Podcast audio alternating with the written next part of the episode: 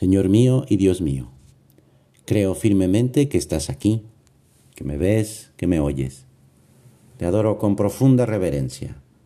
Te pido perdón de mis pecados y gracia para hacer con fruto este rato de oración. Madre mía Inmaculada, San José, mi Padre y Señor, Ángel de mi guarda, interceded por mí. Seguramente has visto a un niño pequeño que está aprendiendo a caminar. ¿Cómo le cuesta trabajo dar esos pequeños pasos y no pocas veces cae, empezando a llorar, más que por el golpe, por el susto, y pide ayuda de la única manera que sabe hacerlo, llorando.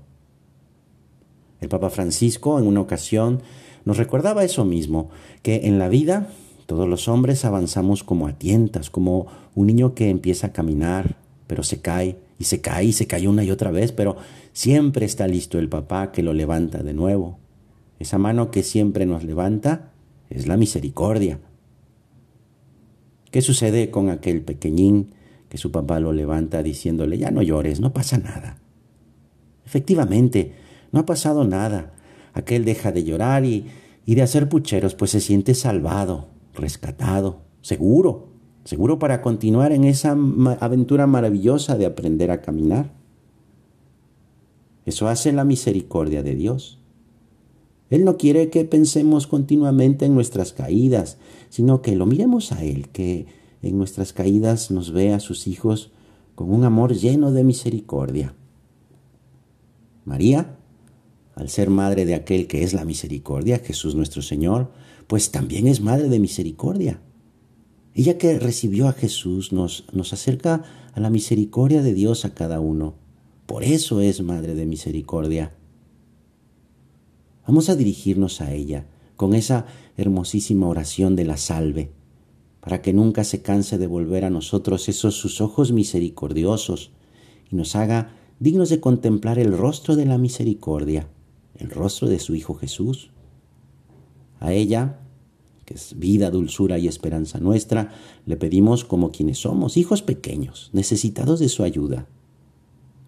Es verdad que a veces nos podemos sentir como en un valle de lágrimas por, por las dificultades que tenemos frente a nosotros, por esas faltas que hemos cometido y que no podemos superar, o por lo difícil que puede ser el mejorar y que nos vemos sin fuerzas o no sabemos cómo hacerlo. Oye, ¿cómo, ¿cómo le pides tú a Jesús, a la Virgen, con esa confianza de niño pequeño, sabiendo que Jesús está ahí escuchándote, siempre ahí? Cuando te caes por una tentación, por egoísmo o por soberbia, le pides ayuda a Jesús. Porque un niño no se queda tirado en el suelo sin decir nada, llora, grita, pide ayuda, porque sabe que papá o mamá están cerca. Pues vamos a pedirle a María, muéstranos a Jesús, el fruto bendito de tu vientre, como se lo pediría un niño pequeño a su mamá. En una ocasión, decía San José María, mirad, para nuestra Madre Santa María jamás dejamos de ser pequeños, porque ella nos abre el camino hacia el reino de los cielos, que será dado a los que se hacen como niños. Es que así pasa con todas las mamás. Por encima de todo, pues, ¿qué desean de sus hijos que son carne de su carne y sangre de su sangre? Su mayor ilusión es tenerlos cerca. Cuando los hijos crecen y no es posible que continúen a su lado, esperan con impaciencia sus noticias y les emociona todo lo que les ocurre, desde una ligera enfermedad hasta los sucesos más importantes. Por eso es que a María le gusta que la tratemos, que estemos cerca de ella. Vamos a mostrarle el cariño, tu cariño, por medio de tu oración, de tus pequeños sacrificios, por tu trabajo, por tu estudio bien hecho, por tu encargo realizado con una sonrisa, por no haber discutido el día de hoy con tus hermanos, por haber comido un poquito más de lo que no te gusta, por haberle dicho que qué guapa está cuando pasaste delante de una imagen suya. Hay una pintura muy famosa de la Virgen, pero que no se conoce mucho su nombre ni el nombre del autor que la pintó. En el sitio web del artista norteamericano Morgan Weisling se puede leer. Esta pintura fue inspirada en el comienzo por una canción que escuché un día. A veces una frase es lo único que te queda y luego fluye una inundación de inspiración. La frase besando el rostro de Dios inmediatamente me llamó la atención, dice el artista, con la poderosa imagen de María y el niño Jesús en sus brazos. Esta imagen es una pintura que hemos visto muchas veces, pero pocas veces con tanta sencillez y naturalidad, como una madre y su hijo, con una ternura, una ternura que es real. Comencé a contemplar, sigue diciendo el pintor, el asombroso privilegio que María recibió, ser digna de alzar a Dios en sus brazos, pero también teniendo en cuenta que Él era su bebé, su hijo. Ese tierno pequeño niño que ella dio a luz era al mismo tiempo Dios encarnado, ¿eh? Y sin embargo, ella lo abrazó y lo besó, tal como hacen todas las mamás con sus bebés. Sigue diciendo el pintor, este pensamiento me condujo directamente hacia esta pintura en la que he querido retratar una representación muy humana de la divinidad. Le pido al Señor que el espectador sea conmovido al ver esta pintura, como yo lo he sido, por esa manera maravillosa que Dios eligió para enviar a su Hijo a este mundo en la humildad más pura. Así describe el autor su cuadro. Seguramente lo has visto, es uno de los más conocidos que se han pintado en los años recientes. Y lo que pide a Dios se cumple, porque es verdad. Es verdad que ver a una madre besando a su hijo conmueve, transmite ternura, y más si ese hijo es el mismo Dios encarnado y su madre bendita es la Santísima Virgen María. Jesús que después de resucitado sube al cielo y que está sentado a la derecha del Padre en su gloria, eso nos llena de esperanza porque tú y yo estamos llamados a entrar en el cielo y estar eternamente en cuerpo y alma como ahora lo está Jesús, como ahora está la Virgen. Pero también Jesús ha prometido enviar al Espíritu Santo, quien es la tercera persona de la Santísima Trinidad. Es el amor entre el Padre y el Hijo, y que ahora estamos a unas semanas de recibir en Navidad. ¿Sí?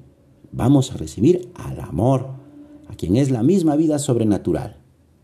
Ese amor misericordioso por el cual somos elevados a la categoría de hijos de Dios. Y por eso, por eso podemos también, cada uno como la Virgen, besar el rostro de Dios. Y sobre todo, saber que Él nos besa. Dios está a nuestro alcance. Es tarea nuestra el descubrirlo en las cosas cotidianas que hacemos todos los días, pero sobre todo sobre todo en las personas.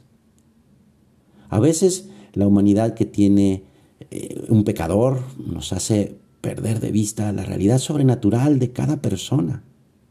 A veces no vemos a Dios, pues la persona nos lo oculta con sus modales demasiado humanos. Sin embargo, Dios está allí presente bajo esas apariencias.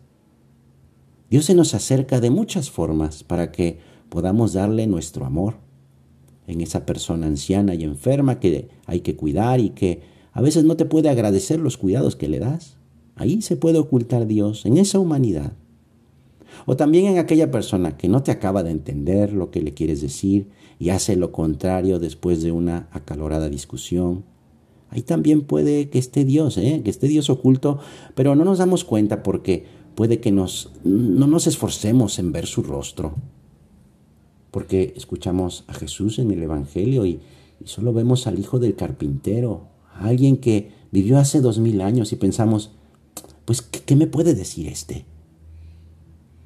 Vemos a las personas alrededor, en el trabajo o en la vida familiar y, se nos presentan tan humanos y pensamos, ¿eso qué me, puede enseñar? Jesús vino a buscarnos, nos escucha, eh, deja que le hablemos de nuestras cosas. Muchas veces situaciones complicadas que nos hacen sufrir o nos hacen enojar, pero, pero Él siempre está atento para darnos su amor con su compañía. Es posible vivir cada día, como dijo un famoso profesor. El día de hoy no se volverá a repetir. Vive intensamente cada instante, lo que no significa alocadamente, sino cuidando cada situación, escuchando a cada compañero, intentando realizar cada sueño positivo, buscando el éxito del otro y examinándote de la materia fundamental, el amor. para que un día no lamentes haber malgastado egoístamente tu capacidad de amar y dar la vida. Es lo que vemos cuando la Virgen besa el rostro de Dios, una entrega total a Dios y a los demás. Por eso es que descubrimos el amor que somos capaces de ofrecer gracias al ejemplo de la Virgen María, que es nuestra Madre. Pues vamos a pedirle a nuestro Señor, Jesús, si me descorazono frente a los defectos ajenos, ¿con qué corazón podría amarte? Inflama mi corazón, inflama mi corazón con el tuyo por medio, por medio de esa gracia que me das y que la Virgen me, me regala. Ese amor de Dios que me quieres dar. Madre mía, dame el amor con que pueda amarte y no permitas que jamás, nunca más me separe de ti. Que así sea. Te doy gracias, Dios mío, por los buenos propósitos, afectos e inspiraciones que me has comunicado en esta meditación. Te pido ayuda para ponerlos por obra. Madre mía Inmaculada, San José, mi Padre y Señor, Ángel de mi guarda, interceded por mí.